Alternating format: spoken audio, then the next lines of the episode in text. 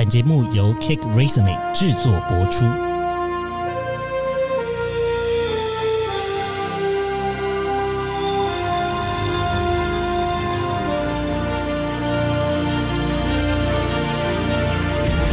欢迎来到职涯探险，我们将固定在每周分享职场与人生的真实现场，图鉴各种职场生活丛林中的经验故事。今天节目的一开始要来跟大家分享 Cake Resume 独家整理的十二月实习新鲜人月报已经上架喽。那本期的月报呢，总共有两个主题，首先是科技主题的月报，精选的职缺有 Google Software Engineer Intern Summer 二零二四的计划，ASML Intern。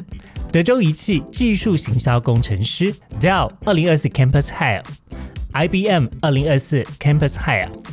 再来是商管主题月报，精选的职缺有 Google Google Cloud Intern MBA 二零二四，ASML Intern HR International Mobility Office。PNG Brand Management Intern、PNG Sales Account Manager、JRG 台湾总公司储备计划。如果你对于上述以上的职缺有兴趣，都欢迎透过我们资讯栏位的连结点进月报了解更多。两份月报也都有三十笔以上的实习新鲜人职缺等你来探索。欢迎加入 Cake Resume 蛋糕找实习脸书社团，随时接收最新的实习资讯，也透过 Cake Resume 创造履历来找寻你的工作哦。欢迎来到今天的职涯探险。今天的主题是我想录取你。不知道大家有没有听过 If Design Award 跟红点 Red Dot Design Award 这两个奖项呢？可以是比拟为设计界的奥斯卡。今天邀请的来宾呢，可是囊括设计界的各种奖项，也同样获得台湾经典设计奖。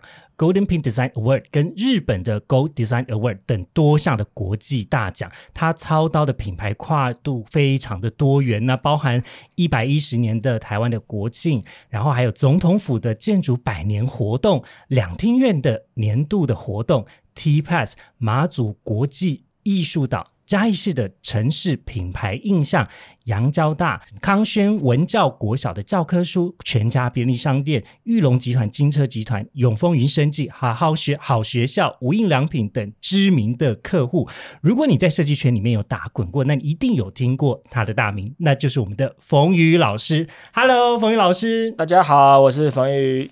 嗨，那今天呢非常开心可以邀请到冯云老师来到我们的职涯探险。那首先呢，我想要先问冯云老师一个比较大灾问的问题。好，那这个问题呢，其实就是之前你在别的节目中呢，你曾经有回答过说，你觉得这个设计呢，它是要同时思考解决了什么样子的问题，又创造了什么样的价值？是想请问，就是冯云老师，你是怎么样培养这样子的思维的？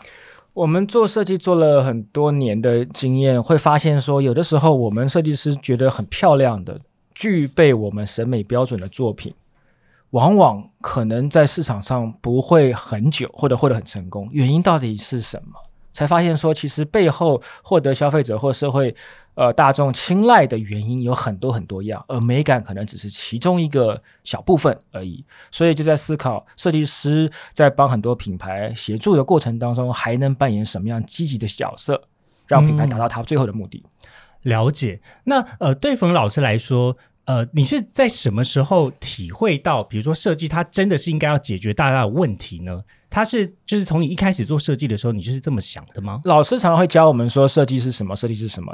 几乎有个标准答案叫做设计就是解决问题嘛。所以我在很多的这个学同学的讲座里面有提醒大家说，呃，我应该要补几句话，设计应该是解决了谁的问题？要把那个人那个目标对象完全的放在第一位，要换位思考，设计师是为了服务大众而存在的职业。除此之外，还要创造，还要问自己能够创造出什么样的价值，就是对这个社会带来什么样的影响力。例如，我们讲解决问题一定是设计吗？未必啊。你的东西如果卖不出去的话，我可以降价，可以促销，买一送一就卖掉了。卖掉东西了，它是解决问题了，它是好设计吗？好像不是啊。设计师好像没做这件事情啊。那设计师如果介入这个产品，他未必用促销、降低价格的方式，譬如他可以去思考说，这个产品本身的制作过程。是不是更加的节能、更加的环保、更加的公益，或者是对这个环境或业界带来一个好的循环？透过这个方式，我们在设计瓶器、容器的时候，还有什么样的思考方式？透过这样子赋予新的附加价值，去感动、打动、找到认同我们这种诉求的消费者。所以消费者会基于这个认同这个理念购买这商品，所以商品一样卖得掉，呃，客户也可以赚到钱。同时，呃，客人或者消费者在借由消费过程里面，也无形当中帮助到这个社会，带来好的影响。所以，这种新的创新的企划能力或者设计能力，我们认为是呃未来设计师必须扮演的责任跟角色。嗯，但因为刚才听冯宇老师讲说，呃，过去的经验呢，其实在解决问题，它不单是只有呃。在设计层面的问题，有更多时候它是涉及到一种品牌跟消费者之间的关系，或是这个品牌它如何去解决消费者的原生的一些问题嘛？嗯，那我们在处理设计的过程中，其实它考量的层面蛮广的。我们要如何去跟我们的客户端去界定说，那这个界限哪一块是设计可以解决的，哪一块是我们？客户端这边可以解决的呢？其实，呃，我们跟客户这个合作过程里面，还是有一个共同的目标。现在问客户为什么邀请我们来一起协助？我们要达到一个，譬如说创造销售业、销售业绩，或者是说客户的形象需要一些翻转，可能品牌老化需要更有年轻化，或者是有各种不同的任务。那么了解这个任务以后，我们开始去思考设计师。我们刚刚提到，透过我们基本的，比如美感啦、视觉啦，或者是一些创意啊、气化的这些角度，有什么方面切入，达到这个目标？而这里面的过程里面要分工。譬如说，我们在呃规划餐厅，或者是呃课本，产品力很重要的话，餐饮的种类、餐饮的服务、课本的内容，在客户这边有没有做好准备？如果没有，我们在检视过程里面，哎，需要加强哪一块？可能你的差异化还不够，我们要怎么加强差异化？怎么样？呃，去设计出、创造出能够让客户感动、有感的实质的这种感受？我们可以跟客户一起来打造。这边确定好以后，产品力确定好，确定好它的卖点、它的竞争力在哪里？透过设计的专业，让它视觉化，把这个价值放大给它的目标市场。实质的感受到以后，创造出认同感，进而产生行动，也就是我们讲的支持。这是一个我们在协助客户的一个基本的流程。也就是说，设计是一种乘法，加值的乘法。你的产品力有五分，设计师有十分，就是五十，五乘以十。可是如果你的产品力是一或者是零，找任何专业团团队都没有办法。所以我们会跟客户一起找出我们产品的优势在哪里，以这个为基础。再来做接下来的工作，了解。那呃，可以请冯老师，就是大概举一个嗯，今年度你觉得印象比较深刻的故事，可以跟大家分享吗？其实可以方便分享的吗？哇，有什么样的客户是，或是哎，也不用今年了，就是最近你觉得印象比较深刻的故事。比如说，当时是怎么样跟大家呃，跟我们的这个客户端也一起讨论说，那我们要怎么解决什么问题？呃，我还是举一个，也许我们刚才还聊到少子化嘛，我还讲一个这个课本，我们跟康轩文教。集团合作的这个国小教科书的课本，我记得当初我们在合作第一本课本的时候，花了两年的时间打造。哇，两年两年，当初我也不知道两年，我以为大概两个月可以做完，现在去做两年。我们做一本什么课本呢？国语课本。而这个国语课本是小朋友一年级在正式进入到一上课本之前，有一个呃教我们学习注音符号的一个前导的课本，所以我们特别用一个绘本的概念来做。当时台湾的课本，国语课本都没有这样的观念，我们希望打造出一个主人翁。一个主角人物从头到尾带小朋友学习，不不摸，这故事型的，所以不管是人物的设定啊、姓名、每一刻出现的故事，甚至是里面的插画的颜色，这个颜色呢，我们特别强调的是说，我们一般大人会认为小朋友课本要缤纷炫目，所以颜色用的很多很多丰富的颜色，但是这些颜色其实会干扰到学习。所以我们希望把颜色的影响降低之外，保持呃活泼的用色，但是在明度跟彩度做了一些调整。依据是什么呢？我们用通用设计的通用色彩的原则，也就是说，色盲色弱的小朋友都能够清楚的看到这些颜色的变化，或者是课本里面的重点，这是一个呃，在当时呃台湾的课本是没有这样的思维。那另外每一页，我们都跟康轩的编辑团队打造出一些吸引力、很有吸引力、很有启发力的这些互动的游戏呀，啊，或者是有一些可爱的故事。所以当我们做完这本课本，虽然很辛苦，因为过程里面很多的限制，花了两年的时间做完以后，当初呃。我们本身对于这个课本能不能获得市场的接受，也是有一点担心。怎么说会有担心？因为它确实走的比较前面啊。教科书或者教育的市场是相对保守，因为它顾及到每一个人、每一个小朋友、每个家庭不同的价值观、不同的这些生活呃经验，所以要满足每一个人的话，你就不能够太呃有一些这个我们讲的可能。挑战性的或实验性的这样的尝试，它必须是一个比较安全的做法。所以安全就可能对于抹杀这个创意。所以如何保持创意跟我们的安全跟面面俱到，所以做了很多的调整。结果推出市场以后，老师很喜欢，家长很喜欢，小朋友更喜欢，变成是当年卖的最好的。国语课本，虽然我们用卖听起来好像比较商业化一点，就市占率就是接受度最高的国语课本，所以让康轩充满了信心啊！这样子做教科书的改造是对的方向，所以接下来的很多的专案，我们就一起来合作，一起来努力的做出各种不同的呃这种价值的课本，要提供给我们的小朋友。了解，呃，刚刚冯老师其实有提到说，在推出这个课本的过程中，也是有一些不确定性。是，那呃，但是因为其实。我们也有合作过这么多各式各样不同的计划，也有政府的单位，也有个人的企业，然后又有像是这种教材的合作。呃，不晓得冯老师现阶段你有没有一个怎么样去拿捏，到底什么市场会接受，或者是到底什么东西会不会中？的一种判断的标准呢？没有办法百分之百的说我们会怎么做，嗯，但是我们只能做好准备，平常多多观察产业的趋势变化，了解这一块受众、这一块消费者目标对象，他们平常的习惯、喜欢是什么，他们的价值观啊，他们的世界观是怎么样子，或者是说目前最近有哪些品牌获得他们的喜爱？诶，原因在哪里？风向是不是变了？从中去判断。推论出来，我们也许可以用这个方式来打动他们，但是能不能百分之百成功，真的不知道。所以说，我们跟客户要做好充足的准备，根据经验，根据刚刚各种不同的这些原因之后，把我们的产品力打磨好，接下来就是很勇敢的投入市场。嗯，正是因为充满了不确定性，做品牌非常辛苦，所以我们都非常的对我们的客户非常的尊敬，也佩服。因为他们真的也是最不容易的这这一群人啊，所以在做品牌过程里面，其实我们自己也会从客户当中学到很多，跟市场做了很多学习，跟我们的客户也获得很多的收获。了解。那呃，因为其实我们过去在吉亚探险呢，比较少制作关于设计相关的内容，所以今天在询问关于设计上面的提问呢，当然也是有从我们的一些听众跟周边的朋友看搜集了一些非常尖锐的。不敢说尖锐啊，因为我也不是设计背景，越尖锐越好。我好怕问错问题啊！现在我就是在镜头前面，呃，在麦克风背后是在冒汗的。好啦，这个问题呢，其实我蛮多设计的朋友会希望我可以代问的问题，是，也就是说，想请问老师，你觉得设计现阶段我们需要做自我品牌跟自媒体的经营吗？哇，这问题很好，因为目前这个时代确实是人人都可以有一个自己的舞台。发挥表演被大家看到，对，还是要问自己，你做这样的动机、起心动念是什么？是真的古道热肠，要热心的传教推广，完全不收任何的回报的，牺牲奉献的，还是说其实想培养自己的知名度，带来更多的商业价值？方向是不同的，嗯，呃，也有这样子的这个这个设计师在跨界，呃，教大家一些技巧啊，啊，或者是一些实用性的这些呃技术啊，获得很多的大家的支持，也有这样的做法。所以要问自己是是到底是什么原因要做这个事情。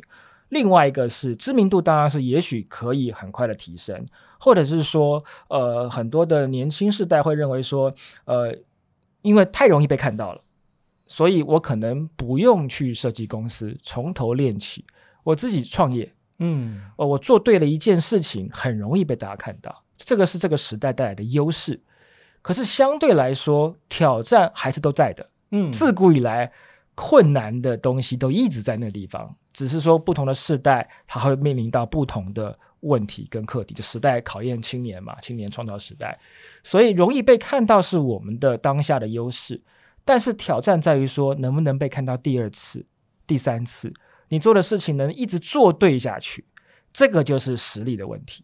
嗯所以，如何把事情做对，被看到第二次、第三次，它还是需要以设计来说，还是需要经验累积，让你的打击率比较高，你的合作的每一个案子都能够获得成功，获得社会的支持，这个不容易的。嗯这个跟年龄没有绝对的关系，但是跟你的经验、跟你的努力、你的天赋、你的才华还是息息相关的。所以，我们提到了这些呃自我品牌或者是自媒体，是我们的一个知名度的这个方式跟手段。可是，还是要问自己，你有没有你自己的产品力？嗯，我觉得对于很多新鲜人来说，因为其实不是只有在设计圈啦，我觉得有很多像现在我们在做这个大调查，大家留第一个最想要做的职业，也可能是像是这种 YouTuber 的 KOL 的媒体创作者。哇，这个很辛苦，因为你知道，你偶尔做一期很开，像我上 Podcast 很开心，你要我一个月周更，要想梗，那是很痛苦。因为我们以前做过杂志，以前做月刊的时候还行，是做到双周刊的时候，真的是翻天覆地的，每天熬夜，每天做，做久了以后就不快乐了。因为你要大量的 input，你才有办法 output 一些东西。有时候你也在想说，到底我我创作了什么？我到底是一个知识的消化机器，还是我真的带来了什么？你会快速被榨干，相信我，如果你没准备好的话，你可能十集以后就露馅了，大家就知道越听越乏味了。嗯嗯，好，那呃，这个是刚刚就是关于这个普遍的同学对于这个身为一个创作者或是比较容易被看见的处境，大家都会有这样子蛮积极的想法，但是。其实最核心的本质应该是在这个业界或在这个工作之中，你有没有那样子的敏锐度跟比较全面性的技能去解决各式各样的问题，是才有办法在这边呃成为一个比较知名而且可以更长久的在这边工作的这样子的机会。是是的，那呃，接续的这个提问呢，比较是针对冯云老师的，因为呃，过去在你的这个设计的呃所有的设计的作品中，你有一点刻意的把自己消失在作品压抑，充满了压抑的，对，然后这个问题是我自己准备的，我觉得有点尖锐，不会不会不会 希。望老师不要介意。就是那为什么老师要特别做这件事情啊？呃，我们觉得设计师在做作品的时候，自我风格是一个非常重要的一个元元素，但是会发现说，呃，我们刚刚提到美感未必能够帮助到品牌，真正能够品品牌能够成功的案例或者伟大品牌，应该有它自己的样子、自己的魅力，而不是设计师赋予它一个设计师的风格上来的。所以我们发现，用这样的方式处理品牌容易成功。久而久之，会训练自己说，会强调自己千万不要越位，我们不是主角，客户的服务的产品才是主角。我们要思考是这个主角如何扮演好他的角色，我们把他推到前面去，他来演戏给大家看。我之前有个比喻嘛，呃，好的演员他演什么角色，我们会看到那个角色；不好的演员会演得很用力，我们就看到那个演员本身而已的。嗯所以这是我们希望说，呃呃，设计师要抱有保有一个这样的一个意识，我们永远是配角。呃，我需要我们当主角的时候，也有也会有这样的案子，比如说短期的促销型的，或者有一些特殊的案例。但是长期以品牌的角度来看的话，品牌自己应该有自己的步调、自己的这个形象，跟我们讲的它的魅力跟个性，这个才对品牌是有帮助的。而我们就在做这样子的事情，自己是什么样其实不是那么重要。了解。那呃，接下来这个提问呢，它比较是关于职涯相关的。嗯嗯是那因为其实有蛮多做设计的同学呢，其实都会觉得说，哎呀，在做设计的时候，特别是在平面设计的时候，起薪起步都比较辛苦。辛苦啊那不知道老师过去有没有经历过像这种薪资比较辛苦，跟你怎么撑下来的？当然，我们的起薪不可能不可能贵啊，不可能高。但是新的新鲜人进入到职场，你就是便宜啊，这是你的优势诶。你不便宜，人家为什么用你呢？因为你毫无经验呐、你也没有战机，也没有集战力，所以你只能靠便宜去换取你进入这个行业的机会，都是有。这不叫委屈，这是基本盘。任何的职业刚进入以后，都是用这个方法来换取，用时间。但另外一方面，如果你觉得你的薪水很便宜或很低的话，我以前也是这样子啊。设计师还有一个好处，比其他行业，他可以接外稿。啊你不一定要去送送外送，你还要可以接一些 case。接 case 最好，因为你可以收到费用之外，还可以训练你自己。当然，接 case 的时候，你可以评估你要用多少的收费标准，来做这些东西。你可能会遇到好的客户，遇到坏的客户，做的很做的很不错的经验或者失败的经验，都是你的养分。一方面赚钱，一方面培养你的经验值，增加你的收入，是一个很好的事情啊。所以设计师这个职业，其实呃，我认为还是有一些吃香的地方，当然有辛苦的地方，但另外一方面，你也有一些比人家呃好的一些优点，所以看起来还算是蛮平衡的。嗯，了解。所以呃，这样比较像是鼓励大家说，如果有接触各式各样工作的机会，其实那样子的跨度跟有接触的机会，还是要多多尝试，培养自己的经验是最重要，累积自己的经验很重要。了解了解。好，那我们下一个问题呢，是关于说，这老师目前现在有跟 Gen Z，也就是九零之后出生的，最近公司疫这个疫情过后以后，有好几位 年轻世代的新血加入我们，很开心。那那如果就是呃现阶段大家共事的经验或是那种感受，你如果一句话讲的话，你觉得会是什么？就是 Gen Z 的大家，你觉得大家比较 care 什么呢？比较关注什么哎，老实说，我没有还没有办法完全掌握，啊？因为我自己认为自己还不是一个老的状态，我还是希望能够观念上还是保持新的。当然我，我对流行文化的接受度当然没有年轻时代来的这么体会。所以有时候我们在跟他聊天的时候，我都会问他说：“哎，你知不知道这个人？你知不知道这个乐手？你知不知道这个这些文化？他们很多都不知道的，是空白的。对啊，那个时候我一方面有优越感啊，你们不知道这个；另外一方面心里面很很焦虑的，就嘴硬，就表面上说哎你们怎么不知道这个？你们太土了，心里面吓得要死。想说我是要被淘汰了吗，对，想说完蛋了，完蛋，我真的只知道这些东西吗？哇，很很害怕。所以一方面对他们又爱又怕又敬畏，但是我观察到一个点哦，我们在面试的时候，在聊的时候，特别会问他们喜欢看什么，接触什么，是最喜欢的设计师是谁啊？有没有什么？在以前，我发现十年前我们在面试的时候，很多设计师会侃侃而谈，他喜欢谁，喜欢谁，喜欢谁啊，喜欢什么作品，至少都可以谈得出一两位、两三位做什么作品。但是这几年我们发现，越问问他们，没有任何的回应哦，他们顶多说：“哎，我看过有一个东西，嗯，白白的。”字细细的，然后我还要去推论，我还像福尔摩斯一样去，是你画去推猜哎，是不是这个？他说：“哎，对对对，是这个。”我还拿手机说：“是不是这个图？”啊，对对，这个图是这样子一这样子。然后问他说：“你认不认识哪些设计师？”他可能不了解，可是你问这些作品，他可能有印象。嗯，也就是说，这里面会发现说，很有一两个现象更浅薄。嗯，更浅薄的意思是说，对于情报资讯的理解很薄，是因为看的东西太多了，没有时间好好看。以前只有三台的时候，老三台的时候，你我的每个八点档，哎，我讲老三台我也好难过、哦，每个八点档老师，我以前是看过那个彩色画面，是还没有开播前那个彩色画面，我也看过。那个对，每个主题曲 演员我们都记得。对啊可是现在资讯量太多的时候，你可能每一个电视台或者 YouTube 频道就是几秒钟的时间，嗯所以你没有办法看得很深。这个我能理解，这个很浅薄。可是另外一方面又很深，什么很深呢？对他自己喜欢的领域对，会钻得很深，就是分众市场很明显。是这个不管是设计的，你看流行音乐没有巨星了，现在是可是你看金曲奖啊，金曲奖也是我另外一个每年会焦虑的一点。就金曲奖每一个入围提名跟得主，因为去年我有担任金曲奖的评审，那今年啊我都很害怕，一身冷汗。就是第一句话就是他是谁呀、然后第二句话就是这是什么歌？救命！然后第三句是他很红吗？我要确认 哦，好这是红的歌哦，这是不红的歌哦，能够理解。嗯，这并并不是贬义，而是我要赶快去学习吸收现在这个时代，嗯或者是现在的市场是在听这种音乐，我要了解为什么，我未必要喜欢，但是我要知道为什么。是，所以这个时代我发现是一个分众的时代，是。人人都可以在自己的领域里面做得很专精，但是对其他的领域可能认识的很浅薄，跟我们刚好是相反过来的，所以各自有它的优点跟缺点，有特色。所以如何把像我们公司有很多不同的世代，彼此是一个团队磨合，然后合作的很顺利，这也是我们的挑战。嗯，那刚刚老师其实有提到关于分众的市场哦，下一个世代就是我们如果就做一个比较大方向性的推测好了，我们就今天也不是唐启阳，就是要跟大家讲星座运势，我们只是马法达，大概讲一下说，那既然面对到这么分众的市场，设计有没有下一个趋势呢？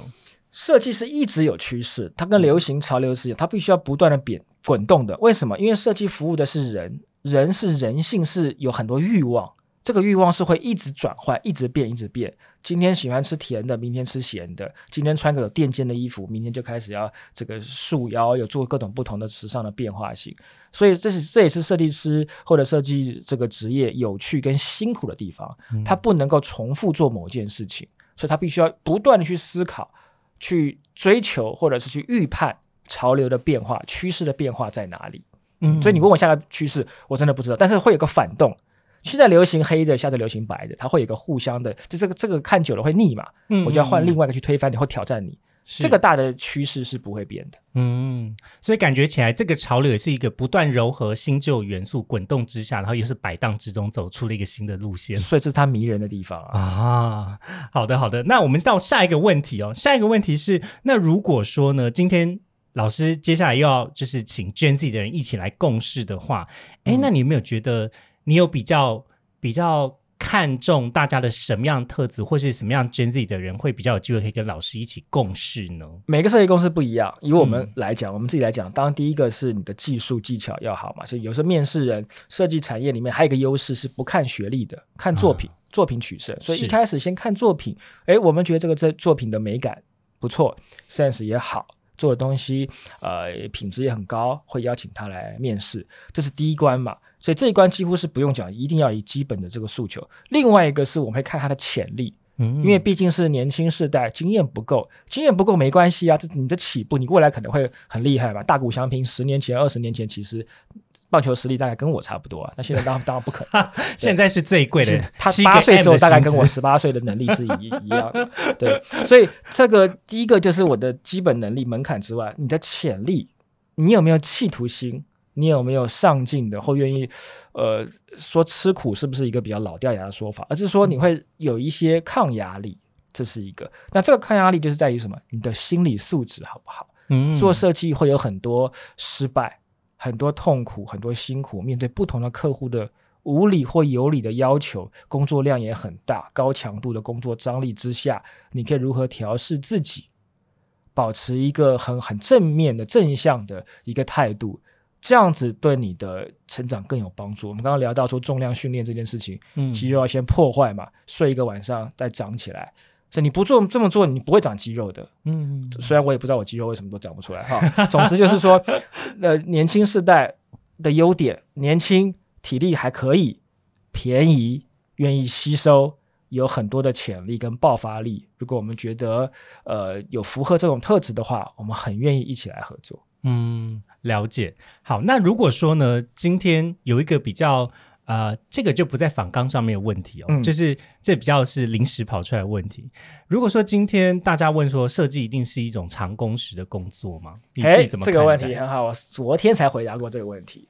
每一个工作特性是不一样的，嗯尤其是创意跟设计。我举个例子哈，棒球跟篮球什么时候结束比赛？篮球是时间一到比几分的，棒球呢没有办法说七点开打，八点半给我结束，打完九局才下班，嗯，还要打，有时候还打延长赛，还要加班。没错，哎，你棒球打延长赛十局十一局，棒球选手有没有说我要加班费？没有，为什么？因为我的游戏规则是局数结束才结束。嗯设计产业是创意的，创意它没有办法量化，它不能说我一天要折五个信封啊，或者是处理十个不同的文书的案子就下班了。你今天想出这个 logo，想出这个包装，想出这个动画，你想不到，你就要想到为止。嗯，你什么时候想到？你早上上班十点钟上班，十一点想到那很好。你晚上五点想到，那你就要花六七个小时。如果你要晚上十点才想到，你就要加班了。嗯嗯，所以就像钓鱼嘛，你说渔夫出海，他什么时候回来？他不能说早上出来捕鱼，五点半就回来。嗯这个鱼没有捞到，它就不能回来。很不幸的是，设计师就是这种行业，我们要认清创意无法量化，你只能做好准备，提出最好的作品。甚至是有的时候，你今天五点想出好点子，哎，好像还不够好，嗯自我要求，我再磨一磨，再磨个一天再教，会越来越好。是你不能说时间一到，咔，我就电脑一关就走人了。嗯这个你可能对你的职业没有爱。嗯嗯，那可能很多人说，那设计师这么苦，哪有这么超时加班？哎，我们还有很多占便宜的地方。就每个行业都有都有它的优点跟它的缺点嘛。你要你自己选择这个设计路，你要知道这件事情。嗯所以如果你不行，你就打篮球嘛，你不要打棒球嘛。嗯嗯呃，所以设计师虽然说这样很辛苦，但是他获得的有些时候的成就感，或者是我们说带来的影响力，也许可以满足或平衡你在这方面的辛苦。嗯所以做设计这行业，我们提到的学设计要很努力之外，做设计要有天分。这个天分除了你的才华之外，你有没有热情也很重要。有热情的设计师是不在乎这些加班的，因为他加了这么多辛苦的这些时数，最后的成果他很满意，客户也很满意，社会大众也很满意。他认为那些加班是很值得的，嗯所以这是我们这个行业我们刚刚说很迷人的地方。了解，听起来感觉在产出每一个设计的作品的时候，还有另外一个是可以慢慢自己去建立的一个呃，像是一个 SOP 的过程啊，也就是自己在什么时候最有产能，然后赶快把那样子的灵感跟想法先哎，你会。会知道，但是它就是起起伏伏的，有它就像是一个 pipeline，就有时候会有那个哎对对 cycle，、对你就突然觉得啊，这个时候来了来了，我就要赶快坐下来把东西打上去，就是我我灵感就在这里。但灵感你不知道什么来，就像你钓鱼，你不知道鱼什么时候上钩啊。那老师，灵灵感通常什么时候来啊？我通常都是在推哑铃的时候，灵感会来，就是快被哑铃压死的时候，哦，来了来了，好，我推哑铃刚好是脑部缺氧的时候，就完全是想不出来的东西的时候，你你这样子很厉害。我不知道灵感什么时候来，但是我知道平常看很多东西的前提之下，啊你会有很多资料库抽一些东西出来。我以前有个比喻，就是说中药柜的灵的比喻，就一个中药行后面很多中药药材，对，随时有疑难杂症的客人上来，你会拼配这些药给他。你的药柜的柜子越少，你你的招数就越少，所以平常要充实你后面那些资料库。所以灵感确实，我有时候也会想不出东西来，没有梗嗯卡关的时候，嗯嗯，但是偶尔忽然会蹦出来，就是脑袋那个化学作用会收集材料去开始组合的时候就会有。所以平常一定要做好万全的准备，去应应这样的一个呃长枯思竭的时候。也就是说，在取材或者是在观看的东西，可能是尽可能多样也多元啦，让自己就是有一些记忆的碎片存在。因为心理学会讲说，有时候缺乏那个灵感，是因为你的神经网络并没有那样子横向的运作，哦哦，所以你只会在那个区块，然后去建立那样子的资料库。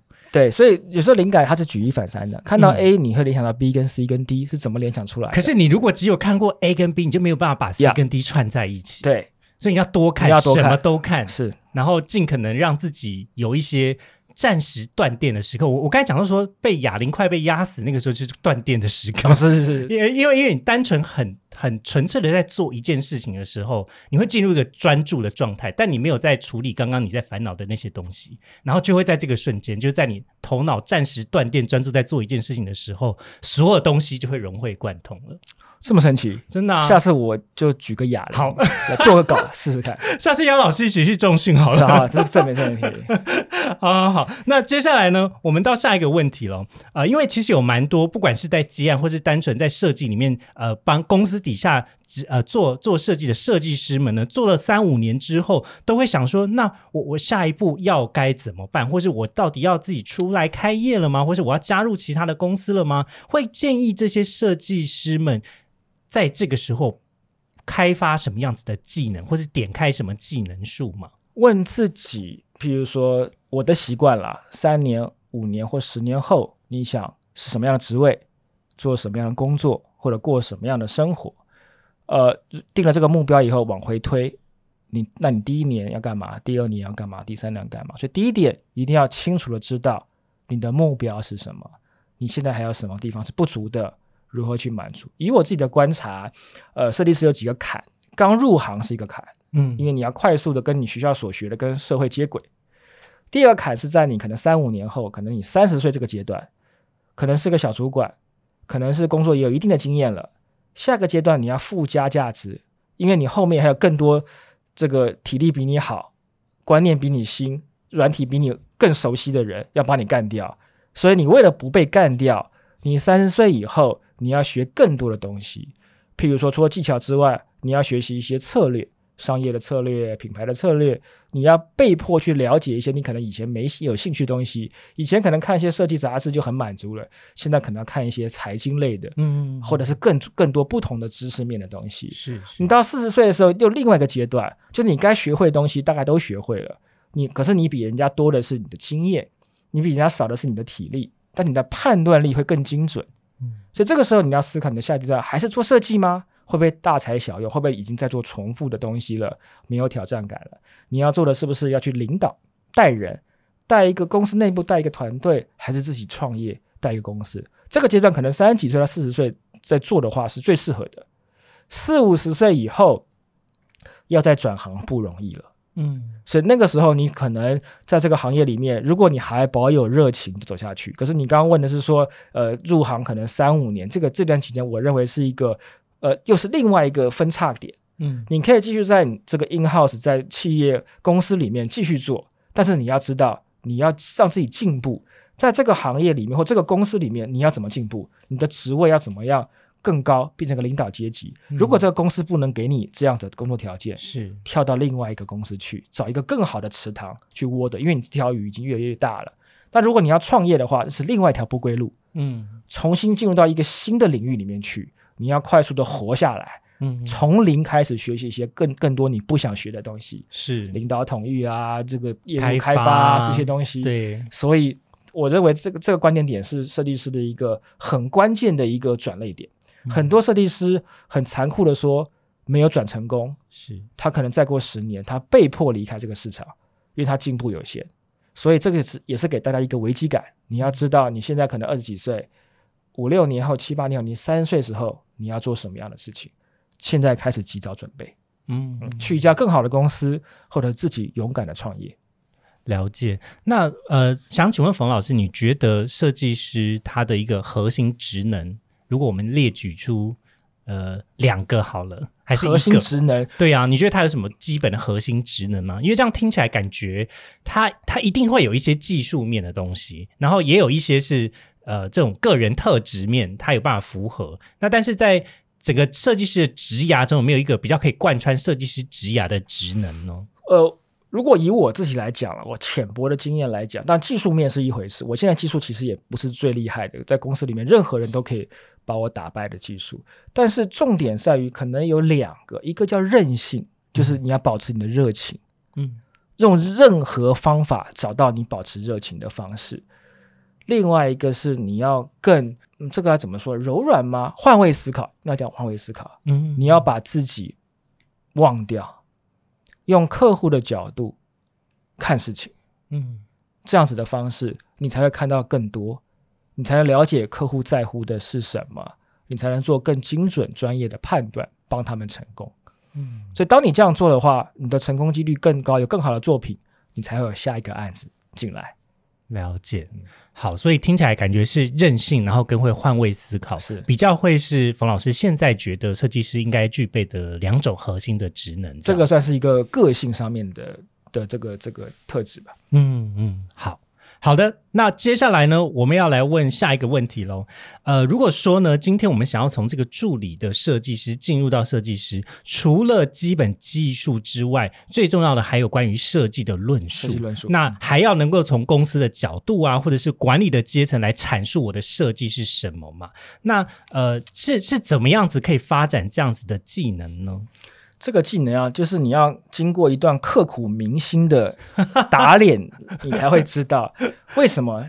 像我们以前，呃，在简报的时候，当然是用力的阐述这个理念，这个圆是怎么画出来的，这个蓝色是一个怎么和平祥和的蓝色啊，这个图形代表的是一个奔放活力的啊，这代表说设计师最爱用什么？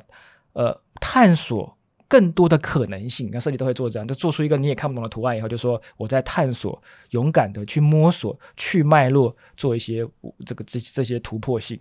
可是我们发现，有的时候我在简报，我有有一次我在简报过程里面，我很努力在简在在在简报的内容，是大概几百页的内容，我发现呢，窗口一直在看，大老板呢没有心不在焉的看看看手，机，看干嘛干嘛。怎么办呢？对，我就越简报越越冷，我就越越难过挫。折啊但是有几页他忽然抬头看了一下，啊！啊，继续划手机。然后我简报完了，该老板来回馈了，他就只问几个问题，就是那几页。哎，跳到那一页我看一下，你说这个当初卖了多少，销售量成都成长多少？为什么？嗯所以我才发现说，所有的老板只在乎一件事情：你能够为我创造多少什么样的价价值？嗯所以你了解这个以后，你就去思考这次的案子的任务是什么？市占率要提高，还是这个品牌要起死回生的？还是他要把一个重新的面貌去干掉竞品？各种不同的任务，我们要去思考说，客户在意的东西，我们是不是最在意的？我们共同有一个共同在意的目标点，我要用设计的策略，即便是我去解释这个蓝色，我都要告诉你这个蓝色可以提升三十八的销售，因为什么原因，嗯它才能够听进去，是才能够打中它。嗯嗯所以，如果你在讲你自己的事情，我认为这个好美啊，我认为这个东西现在很流行，嗯它是没有意义，它是没有任何感觉的。是你要告诉我这个有没有效，是这个药开下去，我的病会不会好？不会好，没有用，我就不找你看病了。这跟刚刚的那个换位思考其实蛮接近的，因为不同阶层的决策者，他考量的点可能都不大一样，可能是中阶主管，或是高阶主管，或是我今天是一个老板，他他思考的那个角度也都不大一样，完全不一样啊！你你想你自己要换位思考。我们在讲健身，我今天找一个私教，那个私教一直跟我讲：“你看我的二头，你看我的腹肌多帅。”我没有兴趣看你的身体啊！你只要告诉我，我跟你练三个月，我有没有这个二头肌？如果没有，我找别人。你告诉我，我会不会长嘛？你你长几头肌我都无所谓，我有没有二头肌最重要。有啦，老师有，每个人都有，都有只是明不明显而已。好我继续努力。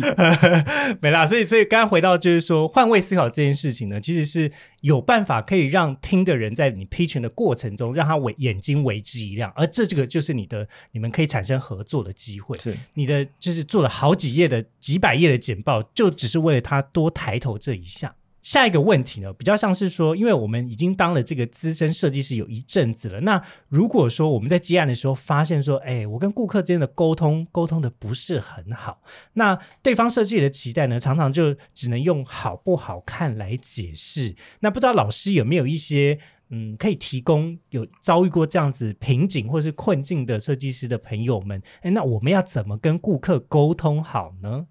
设计师呃有一定的比例是口才不是那么的好，很会做吗，美感很强，嗯，但是表达能力比较害羞。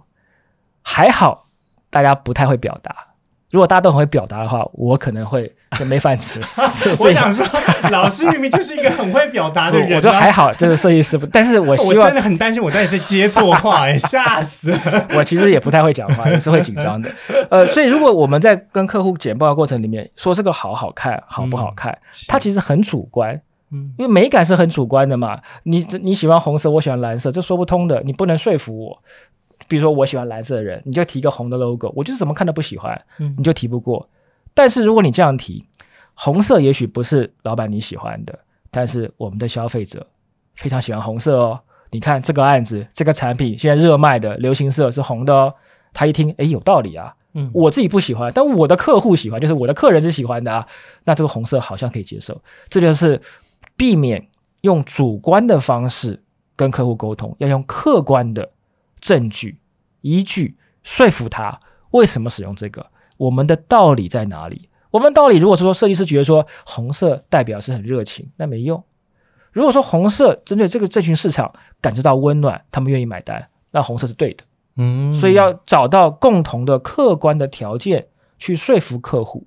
所以这种论述，我认为任何人都可以做到。但是你要很清楚的知道你的每一个设计策略是什么，你把这个策略诚实的讲出来就好了，嗯用客观的数据。所以你要去准备这些的这些论述，去说服我们的客人。了解，这有点像是老师之前在二期之学的访问里面有提到，就是关于全家的合作有提到说，对于大众市场需要收回一点专业的呈现，就是国民的品牌是是怎么有亲和力？嗯，嗯，而且那个信任是来自于一种客观的陈述和资料的佐证。是当你准备好这样子的切入点的时候，其实哎，那他就会非常顺水推舟了，就不会是站在一种很对立的立场在互相争辩这样子。好。好，那呃，刚刚呢，老师其实有提到呢，很多设计呢，其实是要结合某一些商业的思维，才有办法帮助我们的顾客或者是呃企业端这边来解决一些问题。那呃，想请问老师呢，就是在如何利用像是呃企业的策略面或是公司的经营面的角度来解决问题？老师有没有一些建议可以提供给我们的听众呢？啊，这个问题太好了，完全给我一个球来打。好，最近刚好我有开一个线上课程跟二期知学合作的啊，这课程叫做《创造惊人的品牌影响力》啊，冯宇的设计增值魔法，那课程名字真的很增值魔法、欸，感觉超厉害。我们在讲什么呢？我们一开始的课程分两块，前半段跟大家来探讨分享什么是品牌的基本观念，做品牌要注意到哪些基本的原则。后半段我们会提出我们公司的很多的成功案例，跟大家分享我们在协助品牌打造的时候，新的品牌。该用什么方式？譬如说，呃，赋予它的新的价值，发现它独特的价值，让新的品牌成功。旧品牌要更新的话，如何强化它既有的价值，或者延伸它该有的新的形态的价值的各种不同的这些策略切入，搭配的每一个案例，它的面临到什么样的课题，面临到什么样的任务，而我们怎么用设计思考的脉络去切入这个点。然后从中去把这个呃实际上的品牌的形象啊，或者是其他不同的这些内容，通过设计的真实的魔法，带给这个市场获得很好的成绩的这样的一个分享。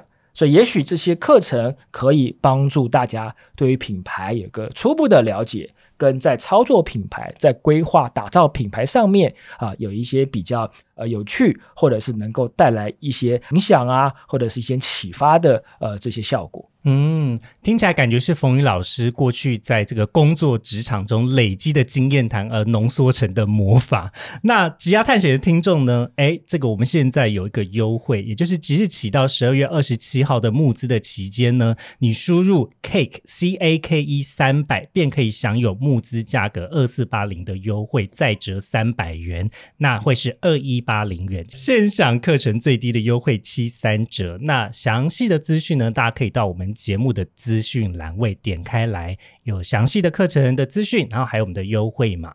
那今天呢，非常开心邀请到冯宇老师来职涯探险，跟我们分享关于设计的职涯，还有一些啊非常精彩的个人经验的分享。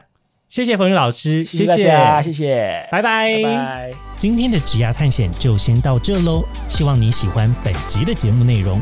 别忘了，请记得在 Apple Podcast、Spotify 给予我们五星的好评，并追踪我们的 Instagram 小老鼠 at cake resume dot life，c a k e r e s u m e 点 l i f e，分享给你周遭的好朋友。我们下次见喽！